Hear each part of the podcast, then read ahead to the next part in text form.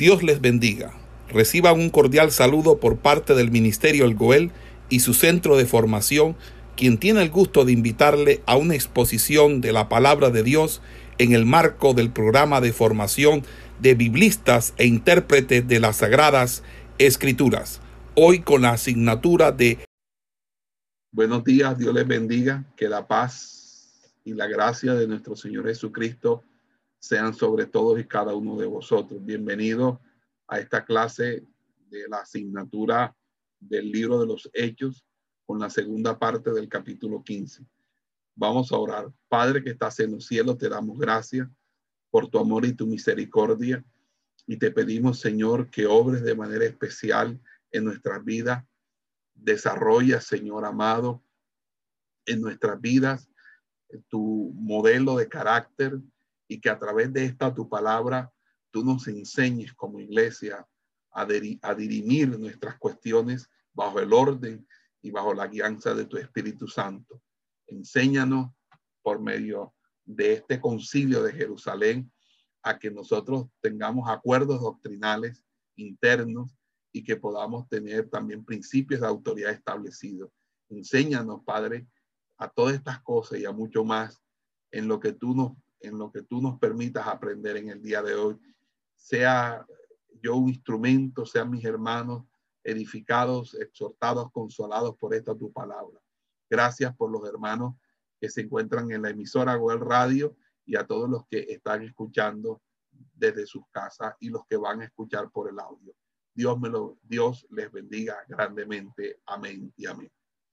Bueno, mis amados hermanos, eh, vamos a retomar eh, la segunda parte, que comenzaría a partir del versículo 13, que vendría siendo el discurso de Jacobo, eh, que es del capítulo 15, versículo 13 del libro de Hechos en adelante, hasta el versículo 21, pero vamos a continuar después. Bueno, cuando Pedro, Pablo y Bernabé han hablado, ahora el turno le toca al líder al, obispo de la iglesia de Jerusalén, quien se va a dirigir ahora a la asamblea a formular una solución, una propuesta de solución para que sea considerada por todo el concilio. Y esta persona es Jacobo, el medio hermano de Jesús, quien sucedía a Pedro como cabeza de la iglesia y quien era muy respetado por la autoridad que tenía. Cuando él habla a la asamblea, literalmente tiene la última palabra. Después eh, dice el versículo 13 que hubieron terminado, dice, Jacobo dijo, varones y hermanos, escúchenme. Fíjense que los cristianos judíos, que eran miembros del partido de los fariseos, tenían que estar de acuerdo con Pedro de que Dios mismo había abierto la puerta para admitir a los gentiles en el seno de la iglesia. Tienen que reconocer que Dios había bendecido la obra misionera realizada por Pablo y Bernabé, pero aún así no están satisfechos. Sus esperanzas, sus expectativas están ahora en lo que va a decir Jacobo, eh, Santiago, Jacobo, el, el justo, llamado el justo. Ellos saben que él ha guardado escrupulosamente la ley y lo respetan como su guía espiritual. Eh, sin embargo, Jacobo es tolerante, mantiene la sintonía con el concepto de la cuidadosa, cuidadosa dirección de Dios por la iglesia, el cual tanto Dios como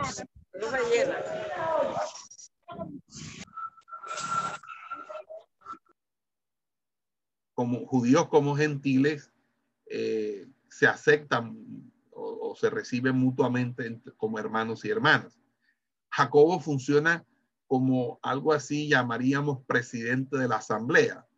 Todos los presentes estaban esperando oír lo que él iba a decir con respecto a si adhería en el asunto específico de la circuncisión o si no lo haría. Y él hace a modo de introducción y dice, varones y hermanos, escúchenme. Fíjense que la semejanza entre estas palabras y aquellas de las epístolas de Santiago es notable. en, su, en su epístola, Santiago escribe, hermanos míos, queridos, escúchenme.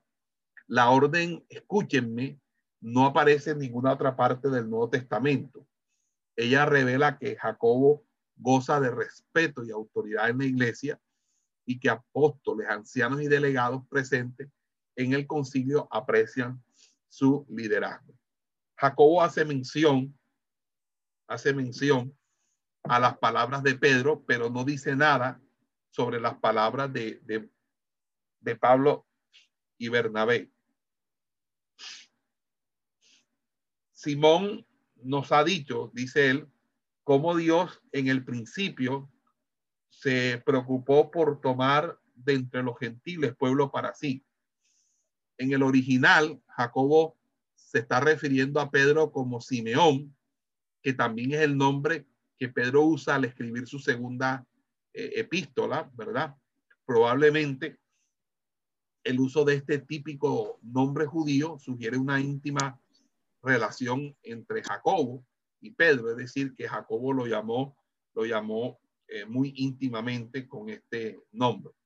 Al llamar a Pedro por su nombre judío, Jacob está demostrando, obviamente, que está de acuerdo plenamente con el relato de Pedro de su visita a Cornelio en Cesarea, quizás con el uso del nombre judío de Pedro, también tiene la intención de influir de alguna manera en el ánimo de los judaizantes.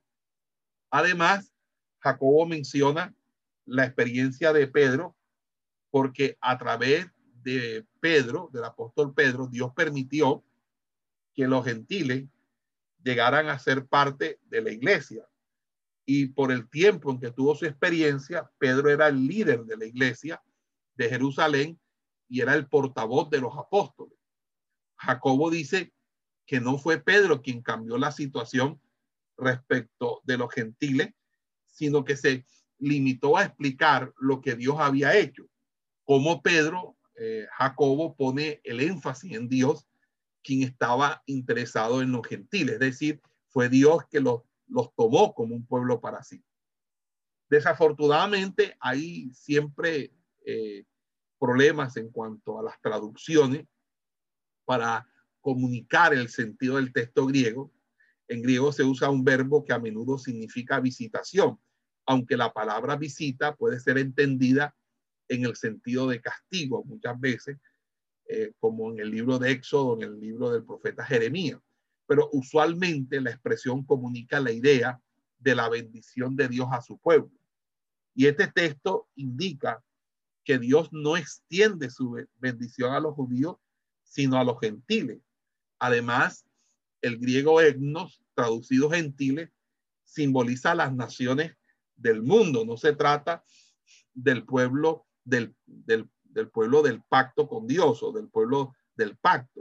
En, griego, el Nuevo Testamento usó la palabra laos para el pueblo que pertenece al pacto con Dios, para ser preciso, los cristianos descendientes de judíos. Ahora, e, el concepto de pacto se origina en el Antiguo Testamento. Solo el pueblo de Israel, que en hebreo Ham, están incluidos en el pacto mientras que los gentiles en el hebreo Goyim no lo están. Entonces, el pueblo hebreo es Am y el pueblo gentil es Goyim. Los Goyim no están en el Naverit del Antiguo Testamento, pero los Am, que es el pueblo de Israel, sí se encuentran. Entonces, siglo tras siglo, los hebreos reclamaron el pacto como algo propio de todas las naciones de la tierra. Ellos eran los únicos, eran los exclusivos, era eran el pueblo de Dios, pero ahora Dios ha visitado a los gentiles y tomado de ellos un número para ser su pueblo del pacto. Entonces, Dios no ha tomado a todas las naciones, sino que de ellas, ¿verdad? Ha tomado algunos, así como en el pasado Dios eligió un pueblo de entre muchos pueblos, ahora Él elige de todos los pueblos para ser un pueblo para sí.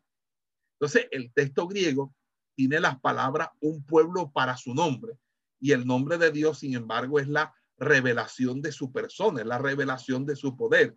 Y cuando dice para su nombre, tiene un sentido idiomático e interpretativo y es equivalente a él mismo.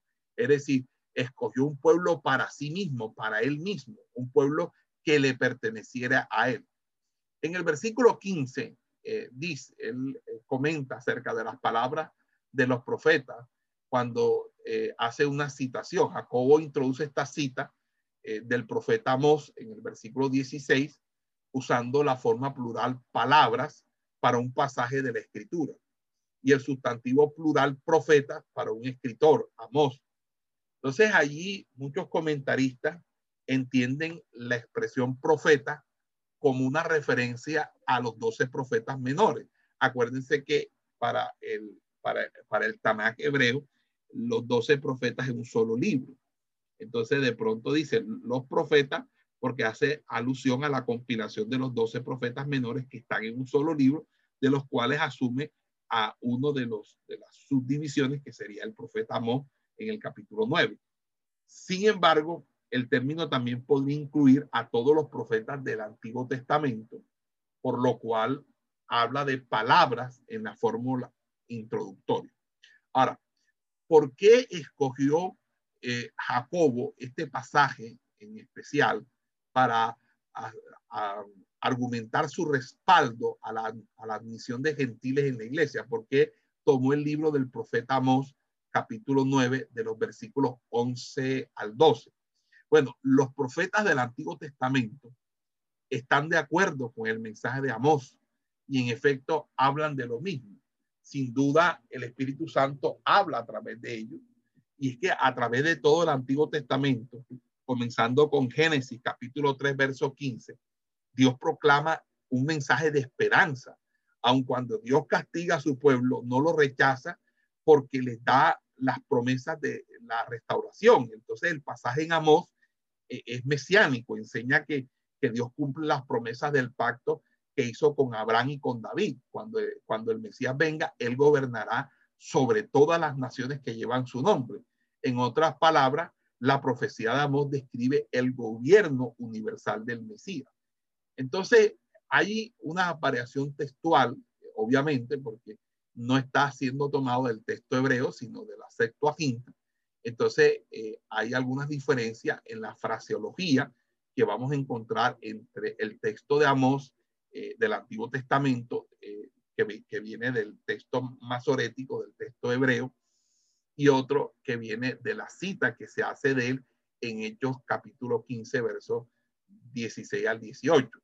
Entonces, si hacemos un vistazo superficial a las frases, es suficiente para ver que Jacob no sigue Jacobo no sigue el texto del pasaje del Antiguo Testamento.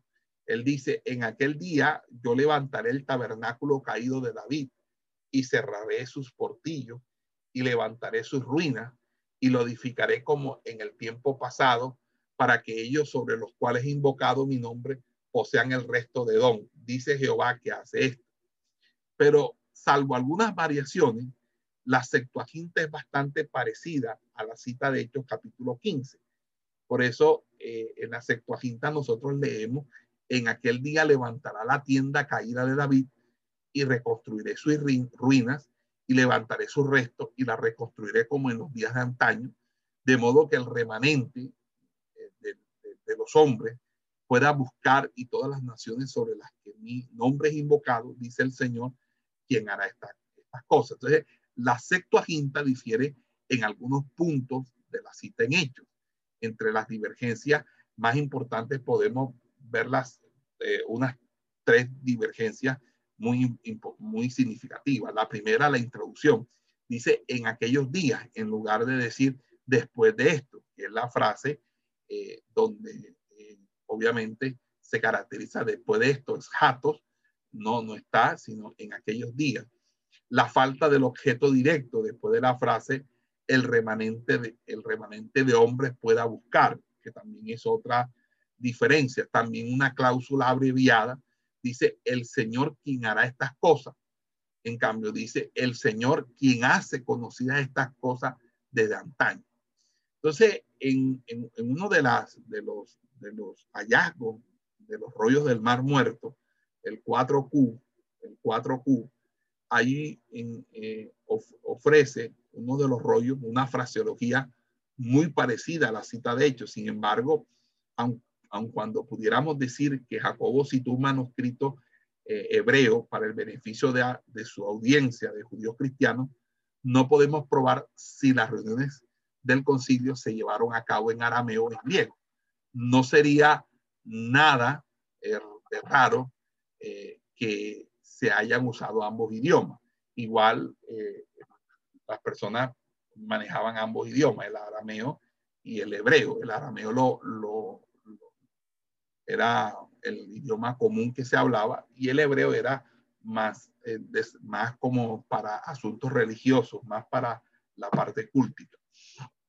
Entonces, observemos la exégesis de estos versículos uno por uno. Eh, Jacobo dice, usa las palabras después de esto, mientras que en, el texto hebreo, como la Septuaginta dice, en aquel día. O sea que aparentemente Jacobo se está refiriendo a los tiempos del profeta Amós, quien habló de que el templo de Jerusalén sería destruido. Entonces, Amós predice que Dios destruirá a los pecadores, pero que no destruirá totalmente a la casa de Jacob.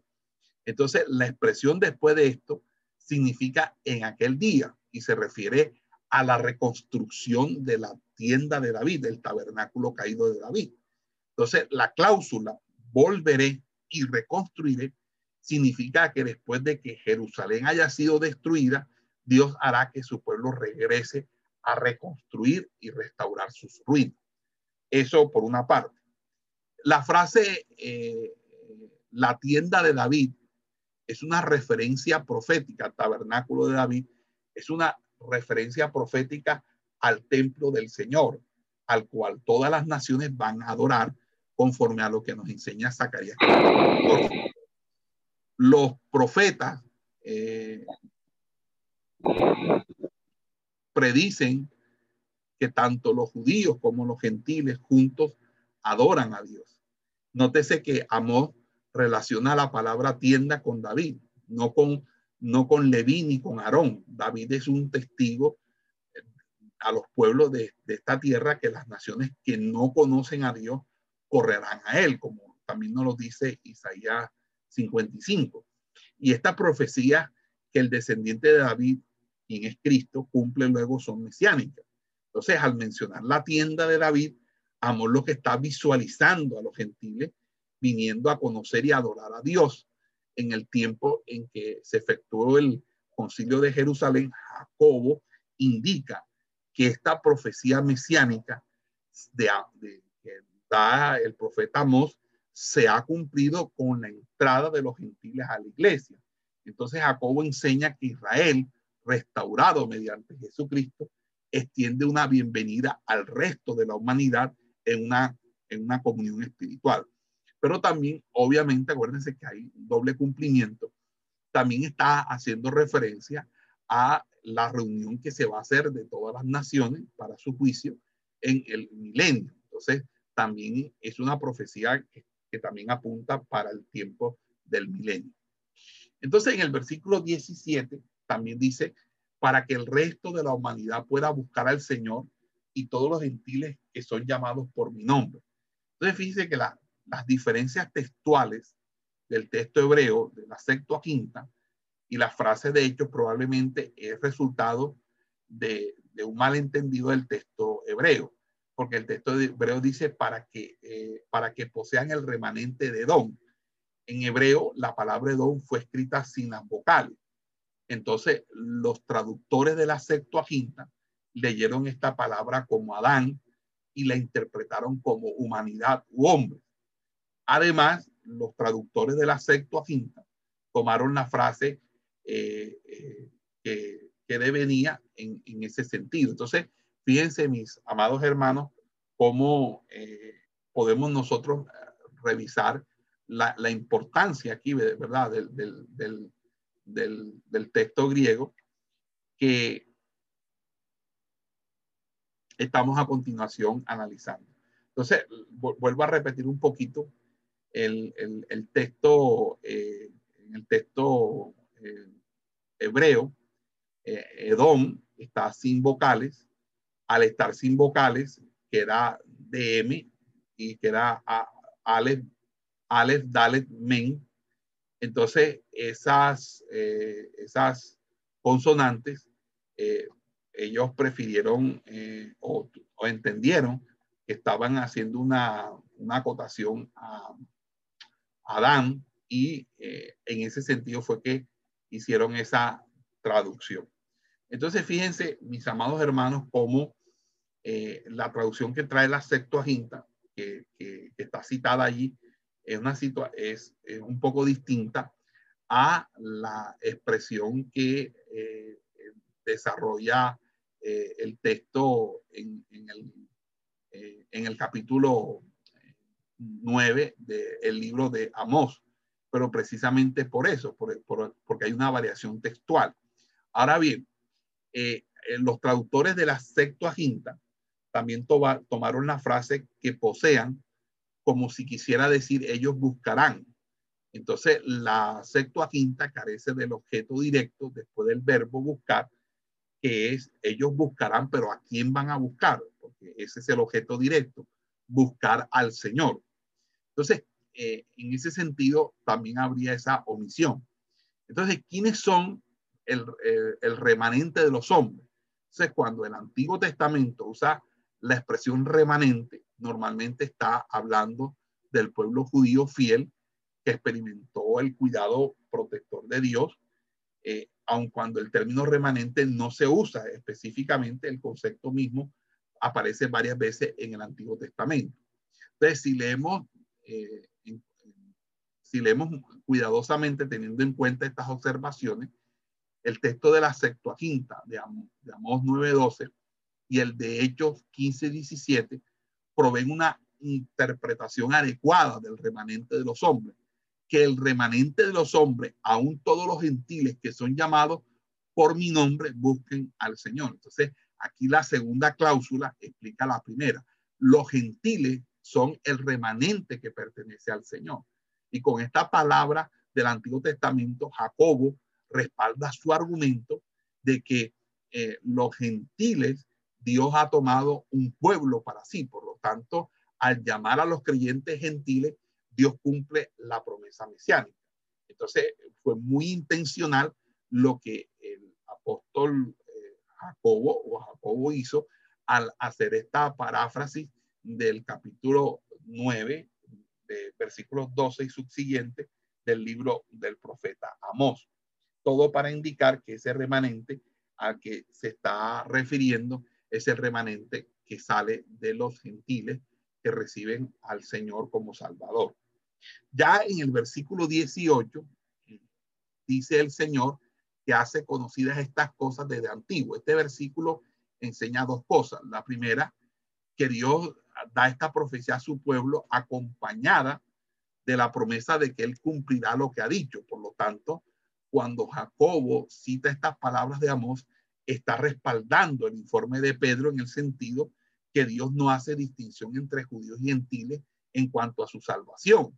Dios mismo ha hablado en su palabra y, ha dado la, la, seguridad de que, de que Él hará las cosas que ha dado a conocer. Y lo otro que también me parece sumamente importante es que lo que Dios ha dicho ha sido conocido desde hace mucho tiempo. Dios lo hizo conocido en los días de Amós y lo vuelve a repetir en los días del concilio de Jerusalén. Y antes de Amós también lo dijo. Entonces, estas cosas vuelven más allá al tiempo cuando Abraham recibió la promesa que él sería padre de muchas naciones. Por tal razón, Dios le cambió el nombre de Abraham y le puso Abraham, que significa padre de, de grandes multitudes. Entonces, las cosas dichas por Dios se refieren a David, quien extendió los límites de Israel, conquistando las naciones vecinas para obtener la tierra prometida en toda su extensión. En, un grado infinitamente mayor, Jesucristo, quien es descendiente de David, terminará gobernando todas las naciones de la tierra. Entonces, en ese sentido, eh, gloria sea al Señor, vamos nosotros a, a, a, entender que esto es una clara evidencia de que esta, esta profecía eh, es muy pertinente al tema, además de la interpretación que le está dando Jacobo a esta profecía. Ahora bien, eh, en el verso 19, eh, Jacobo dice, dadas las condiciones, dice, por lo tanto juzgo que no inquietemos a esos gentiles que vuelvan a Dios, y, y sino que le escribamos que se abstengan de cosas contaminadas por ídolos y de fornicación y de lo ahogado y de sangre. Entonces, en el concilio, todos los ojos están fijos en Jacobo, quien, como ya dijimos, sirve como presidente de la asamblea y todos esperan que la palabra final que, salga de su boca eh, esté de acuerdo con su propia posición. Entonces, Jacobo, resumiendo lo que se ha dicho y se ha hecho en el concilio, eh, enfáticamente dice, yo juzgo. O sea, su recomendación como quien preside a los que escuchan es concisa. O sea, no inquietemos a esos gentiles que vuelvan a Dios. O sea, el, verbo griego que se ha traducido como inquietar en realidad significa agobiar a alguien. O sea, no agobiemos, no eh, agobiemos a los gentiles. Esto es exactamente lo que los judaizantes están haciendo con los creyentes gentiles, agobiarlos eh, con el peso eh, de la demanda de circuncidarse y cumplir la ley de Moisés.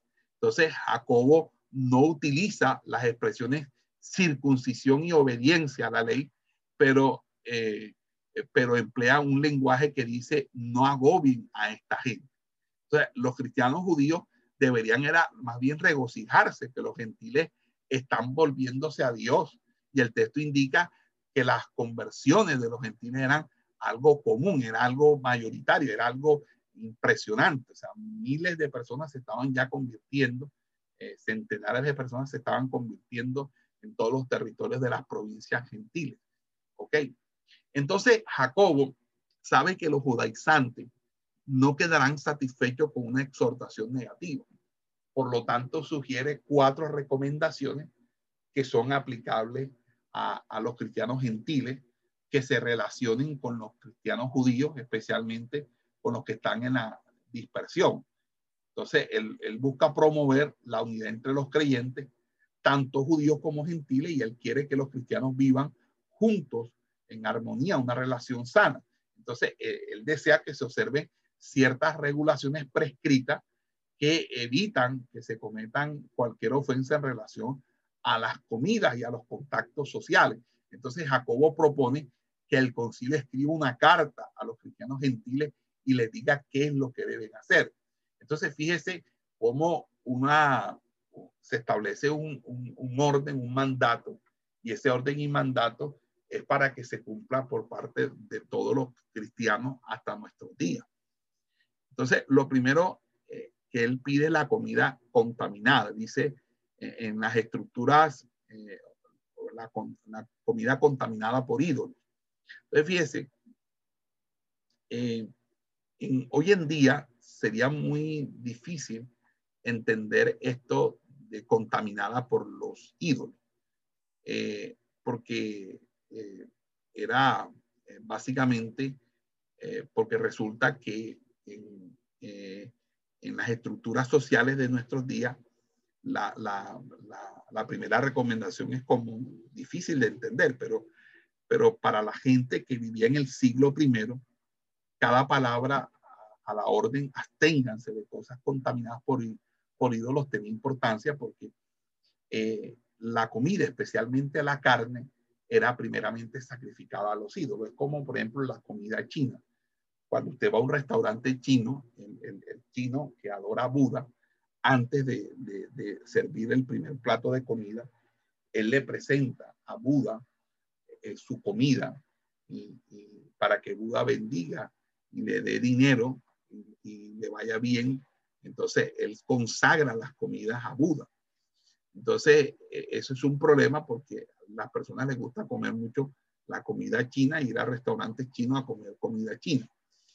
Pero fíjese qué es lo que dice aquí la Biblia, que sacrificado a los ídolos. Entonces, los judíos relacionaron la comida sacrificado a un ídolo con un cadáver humano. Es decir, cualquiera que tocara el cuerpo muerto de una persona era considerado inmundo o contaminado y en consecuencia ningún judío comía carne contaminada. Además, eh, los cristianos judíos y gentiles consideraban el compartir en comida sacrificada a los ídolos como eh, equivalente a demostrar lealtad a las deidades paganas. O cuando se hace un convite para adorar un santo o cuando se celebra una fiesta de un santo, del santorial que hay aquí la iglesia oficial, y se preparan esas comidas, obviamente comer nosotros de esas comidas cuando está ofrecida a, unos dioses, a la idolatría, es un, acto, es un acto sacrílego, es un acto que va en contra de la lealtad de, a Dios. Entonces, los gentiles que habían abrazado la fe cristiana, por ejemplo, en Corintio, habían sido reiterados observadores de rituales de sacrificio en los templos de los numerosos dioses paganos. Entonces ahora estos creyentes ahora demuestran su lealtad a Jesucristo rompiendo todo vínculo con su herencia pagana y evitando toda forma de idolatría. Y es así como eh, está diseñado este, esta, esta, este precepto que, del cual eh, pregona Jacobo. Jacobo lo que quiere es, bueno, no vayan a estar participando en los convites en las fiestas de los dioses paganos, en la, en, la, en, la idolatría con las comidas, porque de pronto, como muchos, yo no creo en, en, la Virgen del Carmen, pero yo me como el pastel que dedican a la Virgen del Carmen. Yo no creo eh, en Santa Claus eh, ni en la Navidad, porque es una fiesta pagana, pero eh, yo me como el, el, pavo de Navidad el 25 y hago mi cena navideña. Entonces, son los contrasentidos que hoy encontramos mucho en muchos, en muchos cristianos y en muchas iglesias y muchos pastores incoherentes que a veces no, no tienen claro estos conceptos. La Navidad es una fiesta pagana. La Navidad no debe ser celebrada por los cristianos. La figura central de la Navidad es Santa Claus o, San Nicolás, que es un monje druida, un monje eh, que pertenece a la mitología nórdica. Y eh, fíjese que eh, la Navidad eh, es una, una, fiesta que está muy arraigada en todo el occidente y aún en el oriente, porque hasta en Japón, en China, se celebra la Navidad.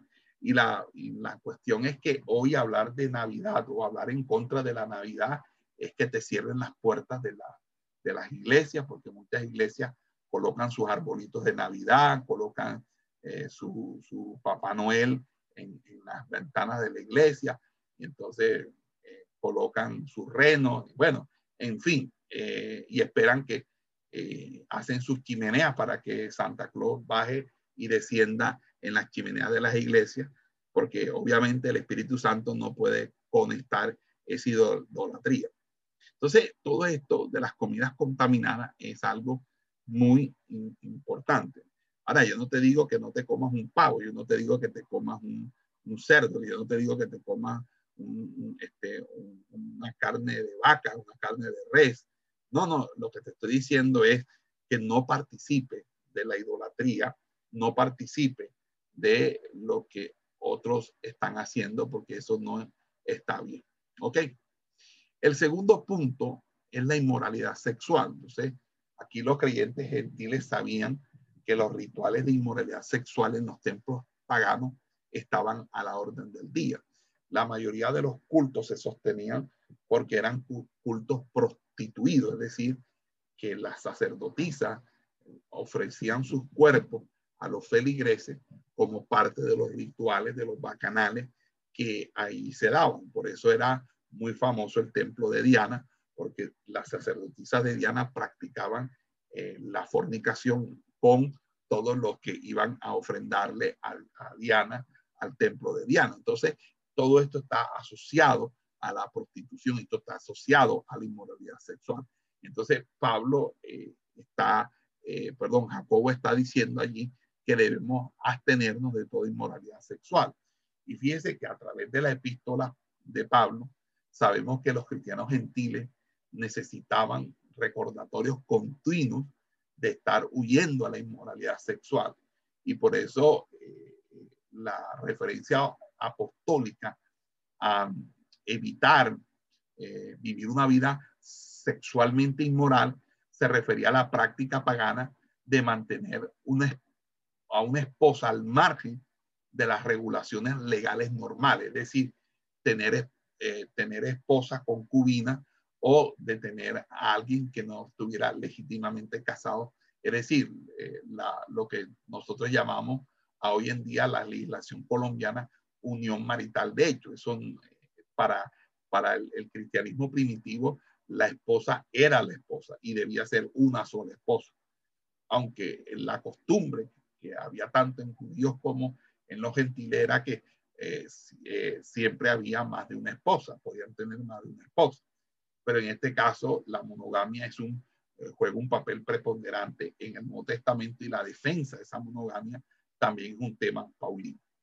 Entonces, lo otro que también es importante son los animales ahogados o estrangulados. Un judío tenía a comer la carne de un animal que ha sido estrangulado. Si un animal no es, no es, no es eh, adecuadamente sacrificado, es decir, que su sangre se debe dejar escurrir del cuerpo. Entonces la carne está corrompida. Entonces cuando mata a un animal, el animal debe, se le debe, eh, se le debe sacar o, que derrame su sangre, porque si no, entonces eh, el cuerpo del animal muerto queda contaminado por la sangre, porque la sangre entonces no se le retira del cuerpo. Entonces, este animal, entonces, es un cadáver eh, que no es apto para el consumo humano.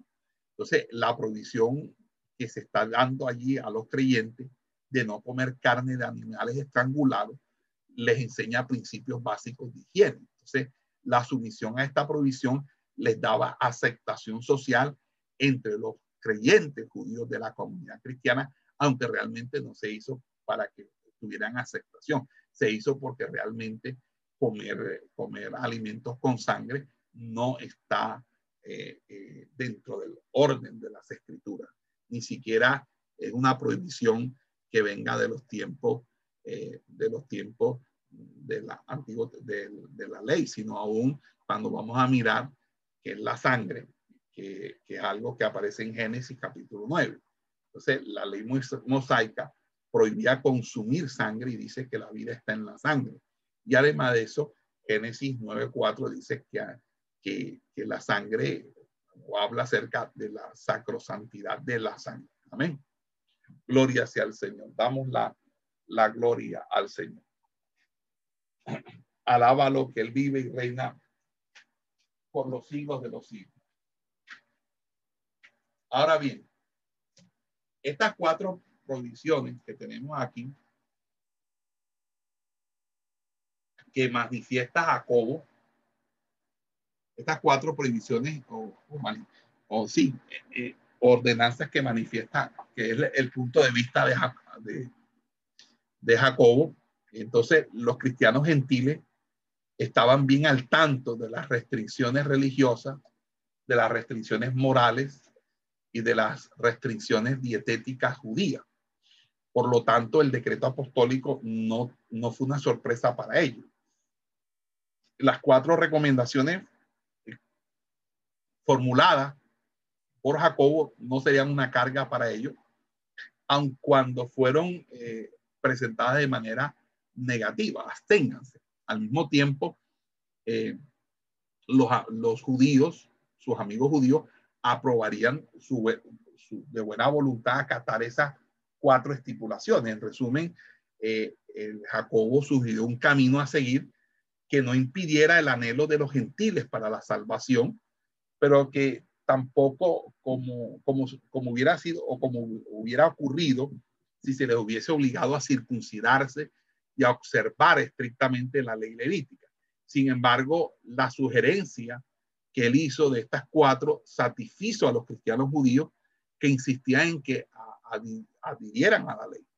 Entonces, fíjese que aún algunas áreas del templo estaban cerradas a los gentiles y, y habían muchas limitaciones porque los cristianos judíos gentiles se mezclaban libremente desde que Pedro visitó a Cornelio en Cesarea. Pero la recomendación de Jacobo entonces constituye un ruego tanto a los creyentes judíos como a los gentiles de aceptarse unos a otros y promover la unidad de la iglesia de Cristo. Y Jacobo intenta poner un puente de paz entre ambos sectores y como el resto de este capítulo lo va a revelar, lo va a mostrar, tuvo pleno éxito en su esfuerzo porque eso es lo que, eh, lo que, se, lo que se termina, eh, ¿cómo se llama?, aprobando. Ya en el versículo 21, eh, él dice, porque Moisés ha sido predicado en cada ciudad desde los tiempos antiguos y es leído cada día de reposo en la sinagoga. ¿Qué, es lo que está diciendo él ahí? bueno, Jacobo dice, porque Moisés o la conjunción porque incorpora la razón de las cuatro exigencias. Es decir, los cristianos judíos podrían hacer más exigencias, pero Jacobo ve la realidad de la situación y señala la dispersión de los judíos después del exilio, porque probablemente en los tiempos de Esdras se construyeron las sinagogas para que los judíos pudieran ser instruidos en la ley de Moisés. Entonces, en cada ciudad a lo largo y ancho del mundo conocido, donde ah, hubiese eh, un pueblo, una población, un barrio judío, eh, este, eh, se instruía a la población gentil con la palabra de Dios. Entonces, los gentiles que recibieron la instrucción llegaron a ser conocidos como piadosos. Y dice que Moisés es leído cada día de reposo en la sinagoga. Aquí Jacobo arguye que estos gentiles no son ignorantes de los preceptos mosaicos, no son ignorantes de lo que estas cuatro aseveraciones o cuatro abstinencias que solicita van a hacer. Entonces, eh, si, si alguno de ellos quiere saber más de estos preceptos, si alguno de ellos quiere saber más acerca de, de, de, la dieta kosher, de, la ley mosaica, pues bueno, allí cada ocho días en, el Shabbat puede, puede escuchar en la sinagoga toda la, la, lo que se dice al respecto. Entonces, en ese sentido, pues podemos decir que allí termina su deposición el, el, el, el, apóstol Santiago o el obispo Santiago. Muy bien. Lucas no nos dice la reacción de la asamblea a la propuesta hecha por Jacobo, pero deducimos por el contexto que las cuatro recomendaciones presentadas por Jacobo fueron aceptadas. Entonces, en ese sentido, adoptaron un acuerdo y fue necesario nombrar a los hermanos que llevaran ese decreto apostólico, esa, esa decisión del concilio a las iglesias gentiles y además redactar la carta. Entonces, en el verso 22, dice la escritura, entonces los apóstoles y ancianos con toda la iglesia decidieron escoger algunos de sus hombres y enviarlos a Antioquía con Pablo y Bernabé. Entonces eligieron a Judas, llamado Barsabás, y a Sila, hombre que eran líderes en medio de los hermanos. Entonces, fíjese las consideraciones que podemos hacer de este versículo. Primero, fíjense lo importante que era la unidad. Aquí en el griego Lucas eh, muestra que la iglesia primitiva tenía dos grupos diferentes de líderes, los apóstoles y los ancianos.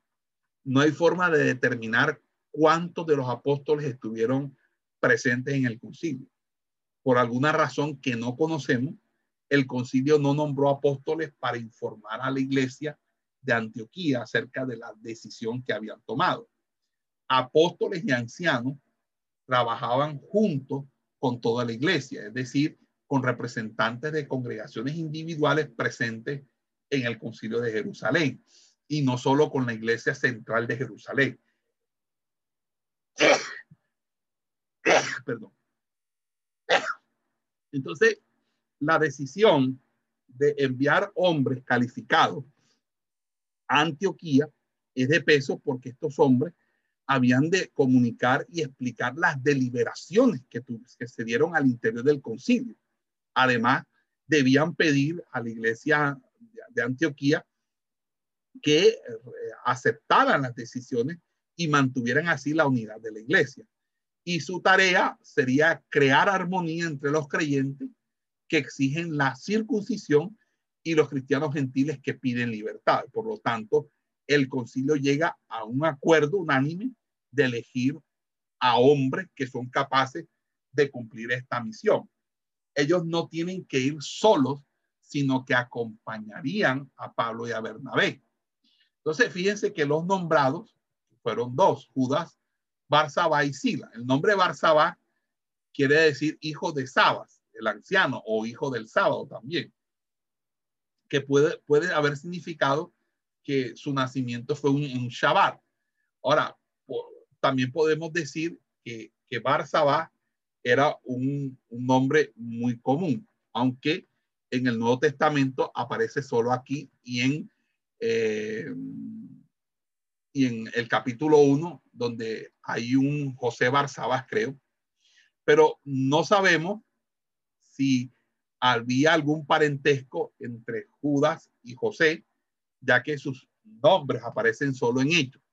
Lucas describe a Judas como un líder y profeta, eh, y eh, el nombre Sila es una forma abreviada de Silvano. Y este hombre es un reconocido líder entre los creyentes, además de ser profeta, ciudadano romano y predicador y escritor que asistió a Pablo en la composición de su, de su primera epístola. Entonces, acompañó a Pablo en el segundo viaje misionero y se lo menciona por última vez cuando Pablo fundó la iglesia en Corinto. Entonces, estos dos hombres reciben el encargo de entregar la carta, la que se supone que el propio Jacobo redactó, y aunque él no la firmó, se podía conjeturar que sí la escribió. La semejanza entre el discurso de Jacobo ante el concilio y el texto de la carta es evidente. La carta dice, y enviaron eh, con ellos esta carta, los apóstoles y ancianos de sus hermanos a los hermanos gentiles de Antioquía, Siria y Cilicia, saludo. Es posible que dado que la carta está dirigida a la iglesia en Antioquía, haya sido redactada en idioma griego. No hay razón que para suponer que Lucas eh, fuera quien la compuso. Eh, aunque es posible que haya tenido acceso a una copia, la que incluye en su relato. Es posible que Judas y Sila hayan colaborado en su redacción. Nótese que el contenido difiere del que se halla en las epístolas escritas por Pedro o Pablo, aunque la epístola de Santiago y esta muestran cierta semejanza. Por ejemplo, la palabra saludo aparece en ambas. El término hermano, que aparece dos veces, es usado por Santiago 15 veces en su epístola. Entonces, es significativo el hecho que los apóstoles y ancianos de Jerusalén eh, se, se ponen al mismo nivel que los creyentes gentiles de Antioquía. Entonces, el mensaje de un grupo de hermanos cristianos a otro grupo de hermanos en Cristo. El encabezado, por lo tanto, indica claramente que los apóstoles y ancianos eh, están libres de cualquier asomo de discriminación eh, de cualquier índole. Entonces, el, el vocativo que se usa es a los hermanos gentiles de, en Antioquía, Siria y Cilicia. Aunque en la membresía de la iglesia había también cristianos judíos, esta decisión apostólica conciliar afecta a los cristianos gentiles que viven en Antioquía, Siria y Sicilia, y Cilicia, perdón, que es donde se habían fundado las iglesias gentiles en el primer viaje misionero y en los otros viajes que otras personas habían hecho y que habían traído también esa, esa esas plantaciones de iglesia. Entonces, fíjese que eh, dice el verso 24, hemos sabido algunas personas salieron de nosotros sin nuestras instrucciones, les perturbaron con su palabra y confundieron sus mentes. Por lo tanto, nos pareció bueno, habiendo llegado a un acuerdo, enviarle a algunos hermanos con nuestros amigos Pablo y Bernabé, quienes han dedicado sus vidas, sus vidas por causa del nombre de nuestro Señor Jesucristo, Por lo tanto, hemos enviado a Judas y a Sila, quienes les dirán estas mismas cosas por su palabra. Entonces, fíjense que, que, allí eh, eh, eh, se envía la carta y esta carta pues es la que contiene todo lo que pues se especifica que ya de las cuales hemos hablado.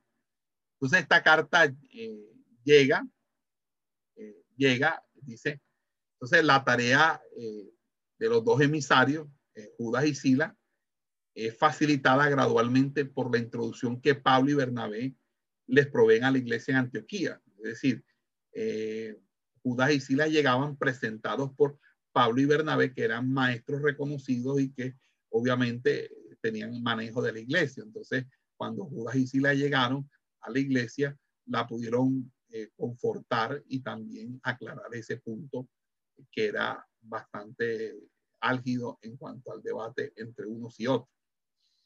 Entonces, estos dos comisionados por el concilio de Jerusalén tienen plena autoridad de entregar la carta y explicarla, porque quien entregaba la carta o un mensajero no solamente entregaba la carta como hoy en día lo hace estos, estas, estas empresas de, mensajería que no le importan, sino que tenía que explicarla, es decir, sostener, ay, ¿por qué escribieron esto y qué significa esto? Cualquier pregunta que la carta generara, ellos debían contestar porque de una manera u otra, esa era su labor como mensajero, de explicar las cartas. Entonces, los hermanos que partieron, dice, descendieron a Antioquía y habiendo reunido a la multitud, entregaron la carta. Y cuando ellos la leyeron, dice, se regocijaron por su mensaje tan alentador. Entonces, Judas y Sila, quienes también eran profetas, dice, los animaron y fortalecieron a los hermanos con muchas palabras y después de haber pasado algún tiempo con ellos, se fueron en paz y regresaron a aquellos que los habían enviado. Entonces, fíjese que aquí eh, luego dice que Pablo y Bernabé se quedaron en Antioquía enseñando y predicando con muchas otras palabras del Señor. Y allí terminamos nuestro capítulo 15 y ya eh, eh, entramos al segundo viaje misionero. Gloria sea al Señor. Entonces, terminamos aquí la segunda parte del capítulo 15. Esperamos que este estudio haya sido de bendición para su vida y ministerio. A Dios sea la gloria. Este es el Ministerio El Goel, vidas transformadas para cumplir el propósito de Dios.